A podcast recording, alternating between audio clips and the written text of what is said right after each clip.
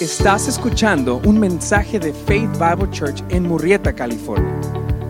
Para más información sobre nuestra iglesia y nuestro ministerio en español, visita www.renovaciondelevangelio.com. Esta es una traducción en vivo de un mensaje predicado en inglés.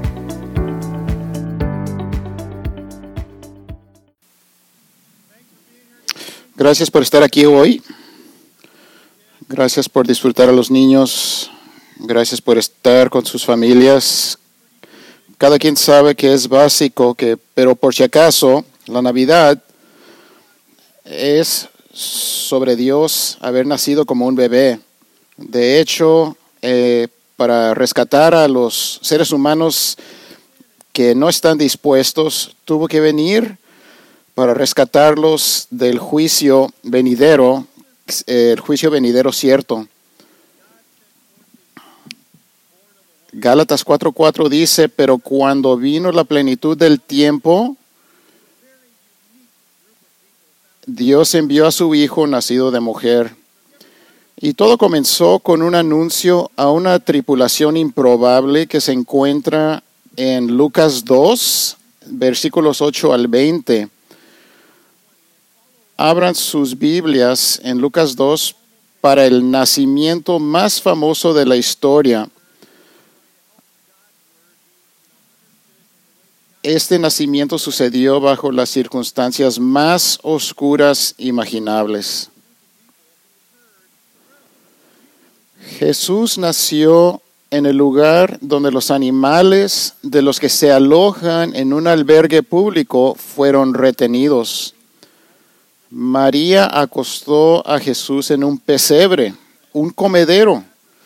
Afortunadamente María y José tenían una relación estable, o diré estable.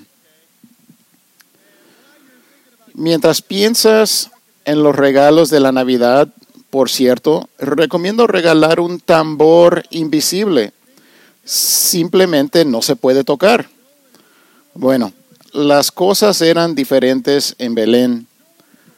Nadie en el pequeño pueblo de Belén se dio cuenta del significado de lo que había sucedido, pero todo eso estaba por cambiar.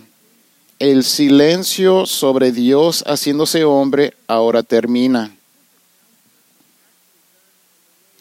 Si el anuncio del nacimiento de Jesús hubiera sido parte de una campaña de relaciones públicas planificada humanamente, se habría manejado de manera diferente. El anuncio se habría dirigido a los agentes del poder de Roma, César, el gobernador de Judá y por supuesto incluiría a los influyentes de Israel, el sumo sacerdote y los miembros del Sanedrín. En cambio, Dios escogió revelar esta verdad gloriosa primero a los miembros de un grupo humilde, despreciado y olvidado, los cuidadores de ovejas, los pastores vigilando los rebaños en las colinas entre Jerusalén y Belén. Tú y yo podemos aprender de estos pastores. ¿Cómo? La gente de hoy piensa que son cristianos porque hicieron una oración, o creyeron en Cristo, o sirvieron en el ministerio, o asistieron a una buena iglesia, pero eso no te hace un cristiano. Solo Dios te hace un cristiano. Y cuando Dios convierte a alguien en un verdadero hijo de Dios, te transformas dramáticamente. El cambio es más que externo, es interno no es ponerse una calcomanía de Jesús o llevar una Biblia. Dios es santo y debe juzgar el pecado. Así que Dios envió a Cristo para que fuera castigado en tu lugar. Pero cuando eres realmente rescatado de esa manera, también eres transformado internamente en una persona nueva que quiere seguir a Cristo y obedecer su palabra. Los pastores nos enseñarán que todos los verdaderos hijos de Dios seguirán a Cristo, amarán a Cristo como su primer amor y mostrarán que son hijos al querer obedecer su palabra. Este era el plan de Dios. Y este plan de Dios no fue un acto al azar, no.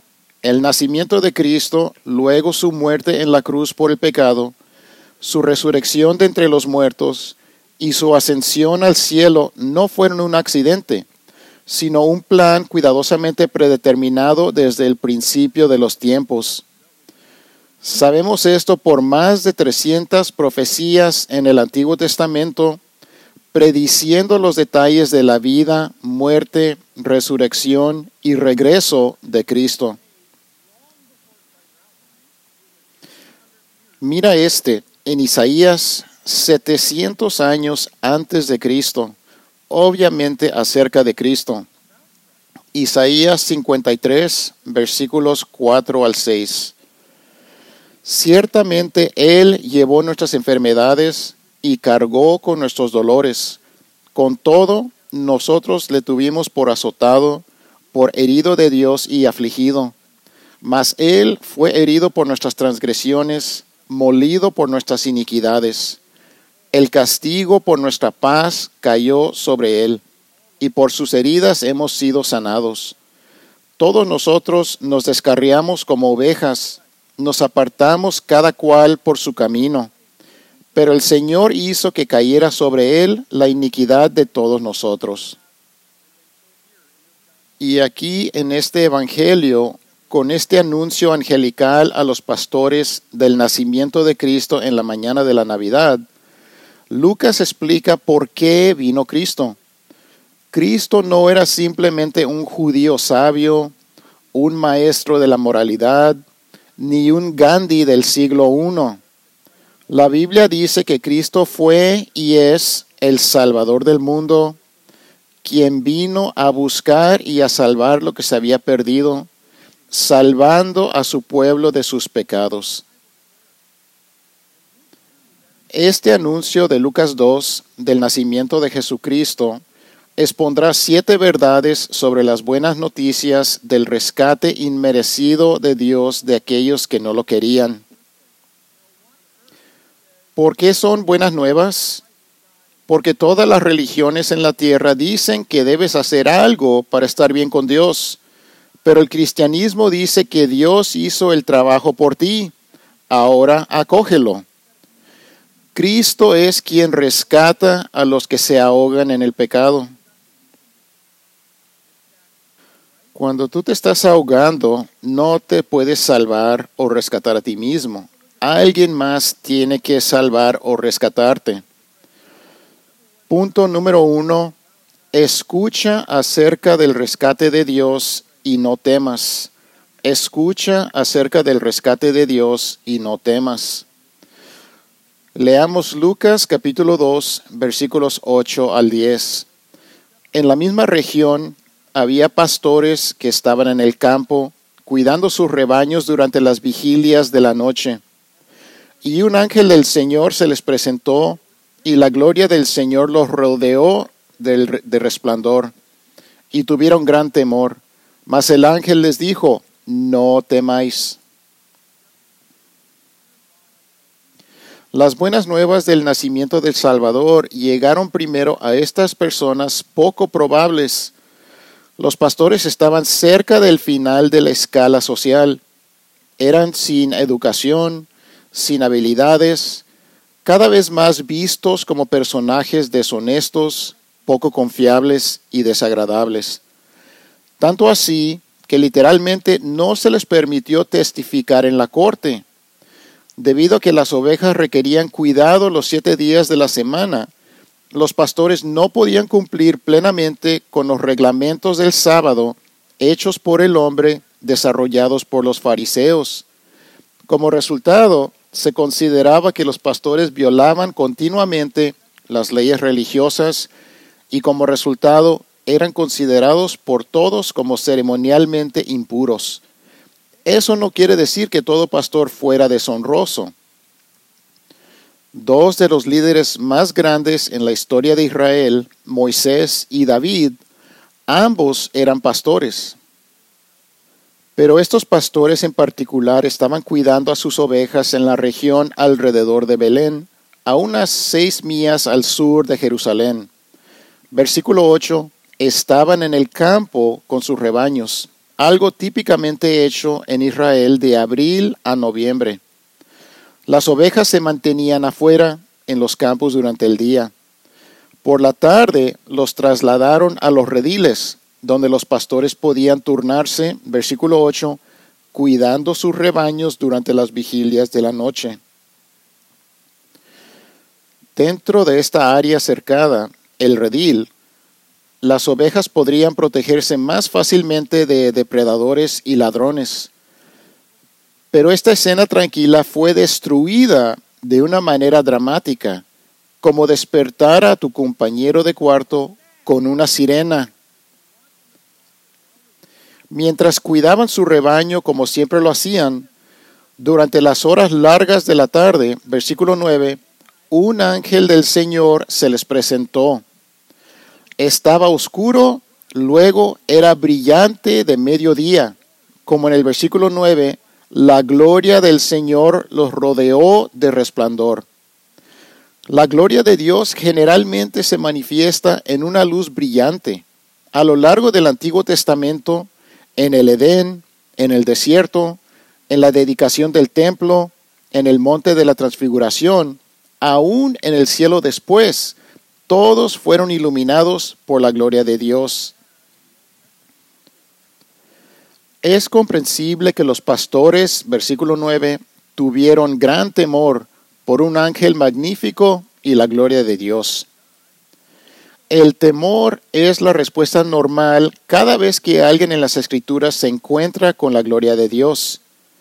La gloria de Dios tiene una forma de tomar una radiografía de tu alma y exponerte por lo que realmente eres. Si en este momento pudiera conectar mi iPad a tu cerebro y proyectar en esta pantalla para que todos lo vean, lo que estuviste pensando en cada momento de esta última semana, ¿me dejarías hacerlo? Eso es lo que hace la gloria de Dios. Te muestra la realidad, lo que realmente eres. No el tú fingido que otros ven, sino el tú verdadero. Todos tus deseos, temores, dudas, lujuria, ira. La gloria de Dios expone tu pecado. Cuando te enfrentas con el carácter perfecto de Dios, nos vemos bastante mal. Aquellos que experimentan la presencia del Dios Santo son intensamente conscientes de su pecaminosidad cuando el profeta realmente vio a Dios en alguna medida, Isaías clamó en Isaías 6:5, ay de mí, porque perdido estoy, pues soy hombre de labios inmundos y en medio de un pueblo de labios inmundos habito, porque han visto mis ojos al Rey, el Señor de los ejércitos.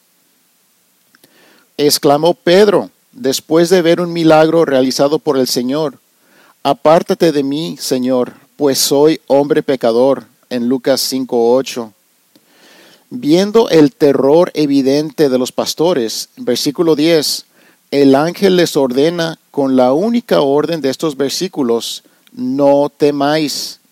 Sí, teme a Dios, pero no hay necesidad de quedarse aterrorizado, porque Cristo te puede rescatar de tu pecado entonces en lugar de ser juzgado justamente por Dios y castigado para siempre, puede ser perdonado por Dios y bendecido para siempre.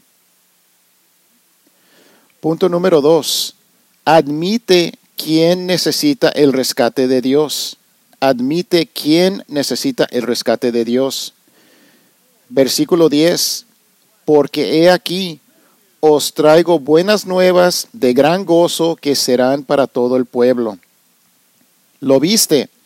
Las buenas nuevas que proclama el ángel es el versículo 10 para todo el pueblo. La palabra griega pueblo se refiere a Israel y a cada persona en el mundo, judío y gentil.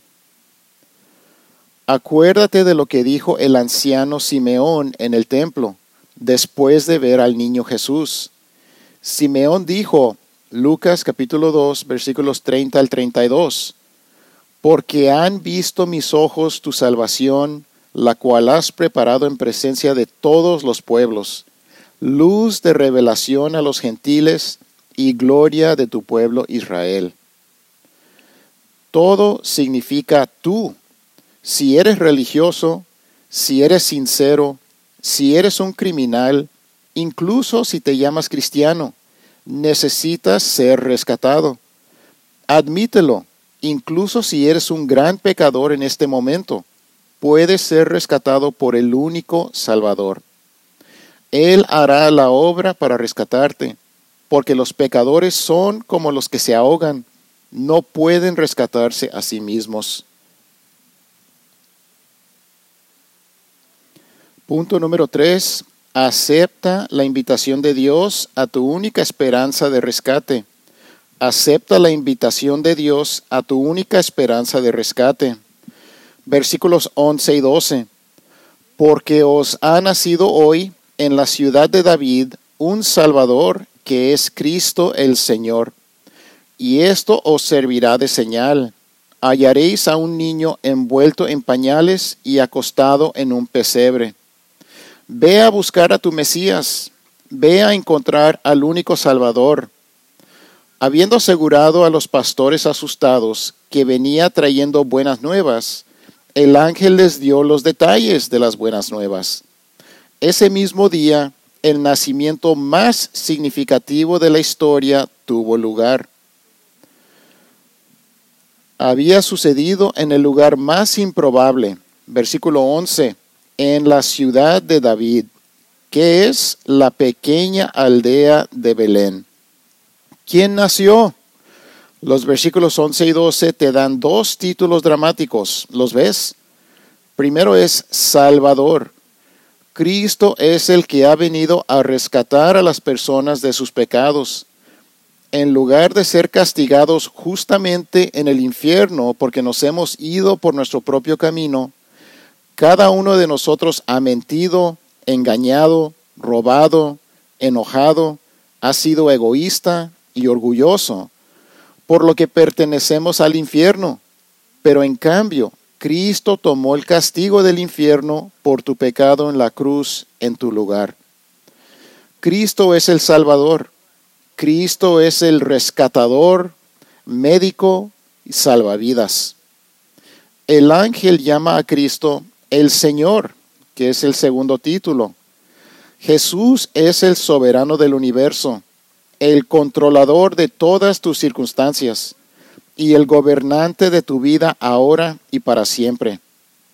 Señor significa que nos sometemos a Él, lo seguimos y lo adoramos, porque Señor significa que Él es Dios. Jesús fue y es Dios en un cuerpo, Dios encarnado, Dios en la carne.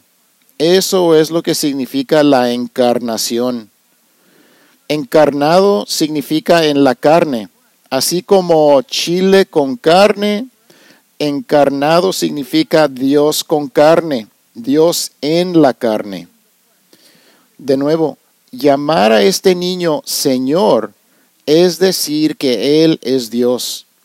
Nadie que no afirme la plena deidad e igualdad de Cristo con Dios el Padre puede ser salvo. Jesús incluso les advirtió a los judíos en Juan 8:24, porque si no creéis que yo soy Dios, moriréis en vuestros pecados. Jesús es Dios, quien vino a vivir entre la humanidad, a morir en nuestro lugar y proporcionar el único medio de rescate de la ira de Dios. Luego, el ángel les dio a los pastores, versículo 12, una señal para que pudieran identificar a este niño extraordinario.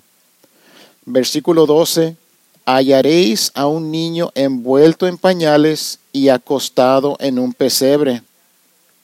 Espera un minuto todo bebé judío estaba envuelto en pañales, cierto, Pero las madres judías no ponían a sus recién nacidos en pesebres o comedores, para que esa señal estrecharía la búsqueda de los pastores para este notable Dios bebé, el Salvador ahora nacido. Punto número cuatro. Dale gloria a Dios por su corazón para rescatar. Dale gloria a Dios por su corazón para rescatar. Versículos 13 y 14. Y de repente apareció con el ángel una multitud de los ejércitos celestiales, alabando a Dios y diciendo, Gloria a Dios en las alturas y en la tierra paz entre los hombres en quienes Él se complace. Mientras el ángel les hablaba a los pastores, sucedió algo aún más sorprendente. De repente, sorprendentemente, apareció con el ángel una multitud de los ejércitos celestiales. El término multitud aquí significa un grupo increíblemente grande. Entiende esto, la aparición de tantos ángeles, todos a la vez, no tiene precedentes en las escrituras. Esta es toda una demostración, una gran cosa. Llenan el cielo. ¿Puedes verlo? Esto es asombroso. Y estos ángeles comienzan a hacer lo que los ángeles siempre hacen, alabar al Señor. Todo el cielo estalló en regocijo en el nacimiento de Dios el Hijo como un bebé. Los ángeles conocieron a Cristo como la segunda persona de la Trinidad antes de su encarnación, donde vieron su gloria inefable. Entendieron que la caída de la humanidad en el pecado, que comenzó con Adán y Eva, había transformado a la raza humana en pecadores rebeldes contra Dios. Pero estos ángeles también sabían que Dios había provisto el único camino de la salvación para hombres y mujeres. Su preocupación profunda por la salvación de los pecadores hace que haya, Lucas 15:10, gozo en la presencia de los ángeles de Dios por un pecador que se arrepiente. Este coro angelical de alabanza refleja la más alta de todas las verdades, que es que la razón suprema de todo lo que existe es la gloria de Dios. El propósito final de las buenas nuevas de la salvación es rescatar a los pecadores para que puedan unirse a los ángeles en glorificar a Dios. Mira el versículo 14. Los ángeles proclaman gloria a Dios en las alturas, y hasta en la tierra proclaman paz entre los hombres en quienes Él se complace. Ahora, esta paz no es lo que las reinas de belleza desean, paz en la tierra.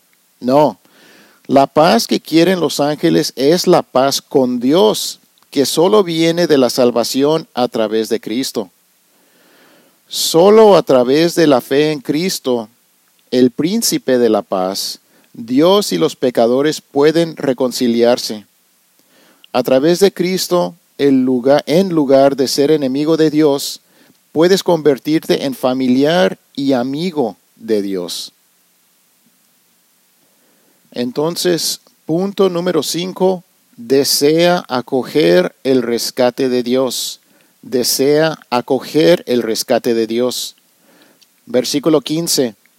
Y aconteció que cuando los ángeles se fueron al cielo, los pastores se decían unos a otros, vayamos pues hasta Belén y veamos esto que ha sucedido, que el Señor nos ha dado a saber. Claramente los pastores querían llegar a Belén lo antes posible, pero como eran responsables de las ovejas bajo su cuidado, no podían abandonarlos e irse. Unos se quedaron y, o encontraron a otros para cuidar el rebaño. Luego partieron para Belén. Su reacción es un buen ejemplo de lo que significa venir a Cristo. Paso uno, oyeron la revelación de Dios, la palabra de Dios, de que el Salvador había venido.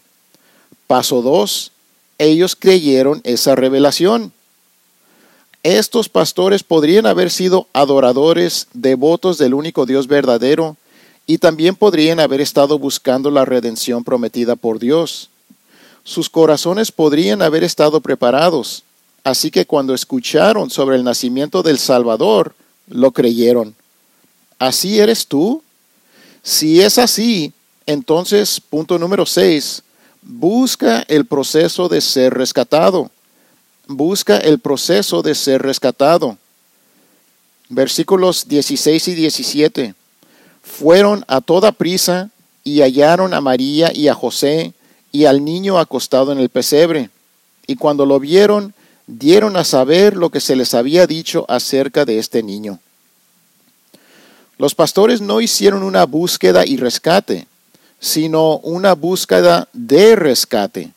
Tenían prisa, sin duda emocionados, con la anticipación de la salvación inundando sus corazones. Lucas no describe cómo los pastores viajaron uno a dos millas para encontrar a María, José y el niño Jesús, pero no habrían nacido muchos bebés en un pequeño pueblo como Belén en una noche cualquiera. Y ciertamente la noticia de cualquier nacimiento se habría difundido rápidamente de boca en boca, especialmente desde que María dio a luz en un lugar semipúblico. Cuando los pastores finalmente vieron al niño, versículo 16, acostado en el pesebre, la profecía del ángel fue confirmado y su fe verificada. Estos pastores que buscaban a María, José y Jesús te muestran el siguiente paso en el proceso de la salvación. Aquellos que verdaderamente creen en la palabra de Dios acerca de Cristo vendrán a Él. Quizás tú también aceptes la invitación benévola de Cristo. Mateo 11, versículos 28 al 30. Venid a mí, todos los que estáis cansados y cargados, y yo os haré descansar. Tomad mi yugo sobre vosotros y aprended de mí, que soy manso y humilde de corazón, y hallaréis descanso para vuestras almas, porque mi yugo es fácil y mi carga ligera. Versículo 17. Los pastores le dijeron a José y María lo que pasó. ¿No desearías haber estado allí para escucharlos hablar? La pareja joven tuvo que sentirse abrumada por los pastores que compartían los eventos asombrosos que acaban de presenciar. Punto número 7. Elige la reacción salvadora al ser rescatado. Elige la reacción salvadora al ser rescatado. Mientras leo los versículos 18 al 20, Ve si puedes descubrir las reacciones diferentes que la gente tenía ante el nacimiento de Cristo y pregunta, ¿cuál se parece más a ti? Y todos los que lo oyeron se maravillaron de las cosas que les fueron dichas por los pastores. Pero María atesoraba todas estas cosas, reflexionando sobre ellas en su corazón. Y los pastores se volvieron glorificando y alabando a Dios por todo lo que habían oído y visto, tal como se les había dicho.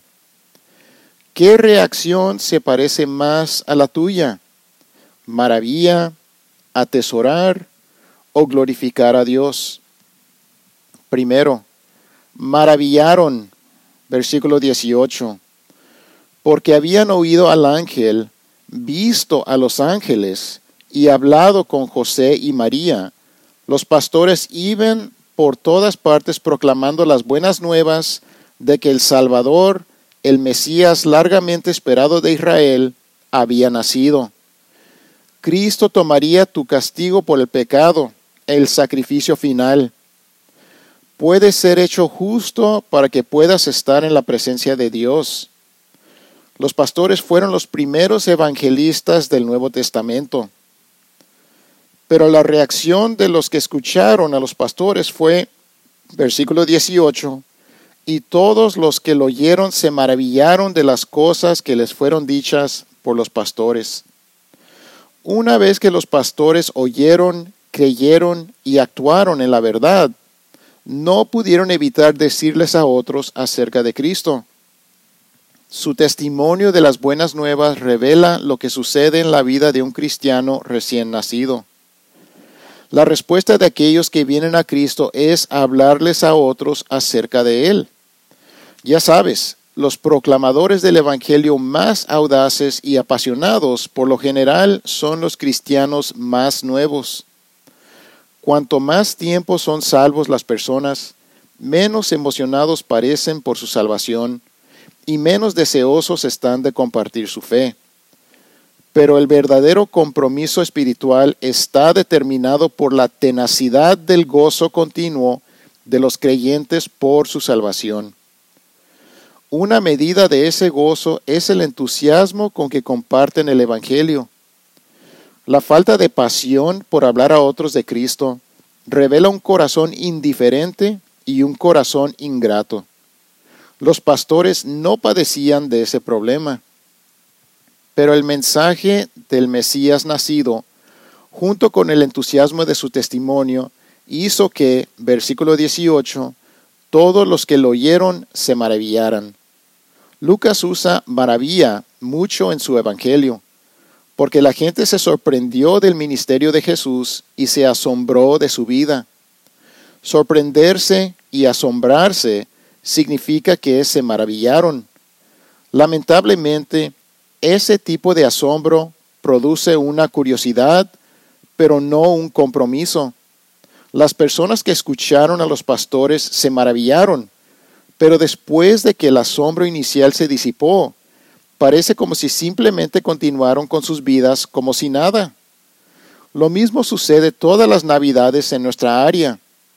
La gente reacciona a Cristo, algunos se maravillan, otros se asombran, luego vuelven a sus vidas como si Dios no hubiera nacido para rescatarlos del juicio eterno y seguro por sus pecados. Amigos, Cualquier tipo de fe sin obras está muerta. Cristo sin compromiso no es salvación. Una vez que tienes a Cristo, nunca vivirás igual. O vivirás para Cristo en toda tu vida, o no eres suyo. No existe tal cosa como un cristiano que no sirve, no da, no asiste a la iglesia, no ora, no obedece ese afirmador no es un creyente verdadero, sino un creyente fingido. ¿Estás maravillado acerca de, pero no siguiendo a Cristo? Esta Navidad no seas simplemente uno que se maravilla. Segundo, atesoraba, versículo 19. En contraste con la reacción superficial de muchos que escucharon las nuevas, el versículo 19 dice que María atesoraba todas estas cosas, reflexionando sobre ellas en su corazón. María reflexionó profundamente sobre el significado del nacimiento del Hijo de Dios y sobre qué ese nacimiento significó para ella y José como padres terrenales de Cristo. Además de los pensamientos normales que pasan por la mente de cualquier madre nueva, María tenía muchas verdades profundas para pensar y atesorar. Ella consideró el propósito redentor de Dios como tal como lo había prometido Dios. Dios había enviado un Salvador para redimir a su pueblo. Pero esa redención tendría un costo terrible. Como pronto advirtió el anciano Simeón a María en Lucas 2, versículos 34 y 35, He aquí, este niño ha sido puesto para la caída y el levantamiento de muchos en Israel, y para ser señal de contradicción, y una espada traspasará aún tu propia alma, a fin de que sean revelados los pensamientos de muchos corazones. Años más tarde, en Juan 19, María vería a su hijo morir en la cruz, cargando con la ira de Dios contra el pecado. María era una pecadora, ella lo admite en su propia oración, pero como madre aquí reflexionó sobre el propósito de este niño y creo que ella sabía que él tendría que morir como el perfecto sacrificio final por el pecado. ¿Estás atesorando a Cristo de esta manera? ¿Es Cristo tu única esperanza de ser justificado ante Dios ahora y para siempre en el cielo? ¿Estás atesorando a Cristo? Esta es una temporada tan chistosa, ¿no es así? Piénsalo. Nos sentamos alrededor de árboles muertos, comiendo dulces y bocadillos de nuestros calcetines. Si tu gato se come los adornos navideños, le dará oropelitis. La sociedad se está poniendo tan mal, la mitad de las ventanas en tu calendario de adviento están tapiadas.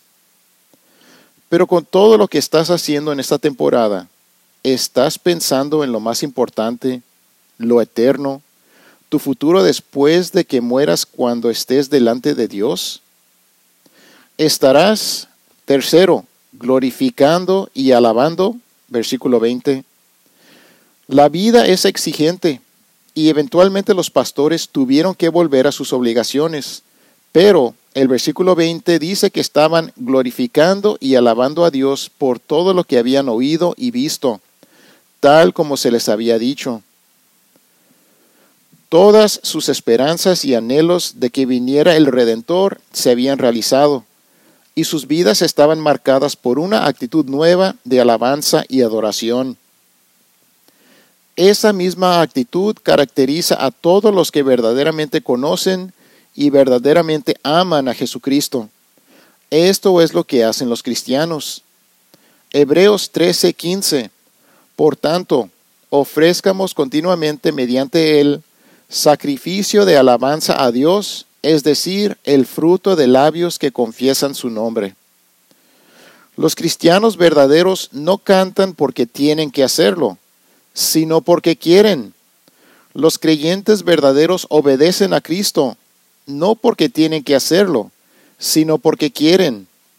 Demasiadas personas que dicen ser cristianas se engañan a sí mismos. No seas uno de ellos. La Biblia establece un hecho. Cristo dirá a muchos, jamás os conocí, apartaos de mí. Afirman que son cristianos, han probado de su comunión y verdaderamente expresaron un corazón de maravilla acerca de Cristo, pero les falta un corazón nacido de nuevo, que siempre se ve por un nuevo deseo de que querer obedecer, una disposición, una disposición para hacer cualquier cosa por Cristo y una búsqueda para adorarlo al rendirle toda su vida a Él. Ningún cristiano vive perfectamente, pero vive progresivamente. Cuando te estás ahogando, no puedes rescatarte a ti mismo. Cuando recibes un disparo en una batalla, no puedes recuperarte a ti mismo. Cuando estás ciego por el pecado, no puedes darte vista a ti mismo. Cuando estás muerto para Dios, solo Dios puede hacerte vivo. Cristo debe rescatarte. Hay algunos de ustedes aquí ahora que necesitan ser rescatados. Hay muchos que dicen ser cristianos, sin embargo, Jesús les dirá, jamás os conocí. Debes clamar a Cristo en oración, pidiéndole para salvarte, perdonarte, convertirte en una nueva persona. Hay signos obvios si eres un cristiano, un cristiano simulado, un seguidor falso o un creyente fingido. Si Cristo no está en ti, lo ves cuando reconoces tu cristianismo, pero no vives tu fe en la vida cotidiana. Tu fe es personal, pero no pública. Tu estilo de vida es bueno, pero no para su gloria. Tu obediencia es conveniente, pero no es un compromiso. Tu involucramiento es esporádica, no fiel. Sales con Cristo, pero no estás casado con Cristo. Cristo no es tu primer amor, sino simplemente un amor. Dices que tienes fe, pero tu fe no obra. Dices que Cristo es tu Señor, pero no le obedeces. Dices que eres fiel, pero no lo sigues. Dices que eres su esclavo, pero Cristo no es tu amo. Tu cristianismo está en tus términos, pero no por la palabra de Dios. Si ese eres tú, entonces ahora mismo, sin demora, arrepiéntete de tu cristianismo falso. Clama a Cristo para hacerte nacer de nuevo, para perdonar tu pecado, para transformar desde dentro. Habla con los que te invitaron. Habla con aquellos que son parte de nuestra iglesia. Habla con los que están en la puerta antes de irte. Habla con alguien, pero no demores. Todos nosotros necesitamos ser rescatados y el único que puede es Jesucristo. Oremos. Gracias Padre por tu palabra este día. Gracias por esta temporada. Gracias que el día de hoy lo celebramos en memoria de que tú enviaste a tu Hijo amado para rescatarnos de nuestro pecado. Ayúdale a las personas, Señor, que escuchen tu palabra, que no solo se maravillen, sino que obedezcan tu palabra. Gracias por escucharnos. Si gustas escuchar más sermones y otras series, las puedes encontrar en media.faith-bible.net diagonal español. Si deseas, puedes suscribirte a nuestro podcast en iTunes y dejarnos un comentario. Esto nos ayudará. Gracias y Dios te bendiga.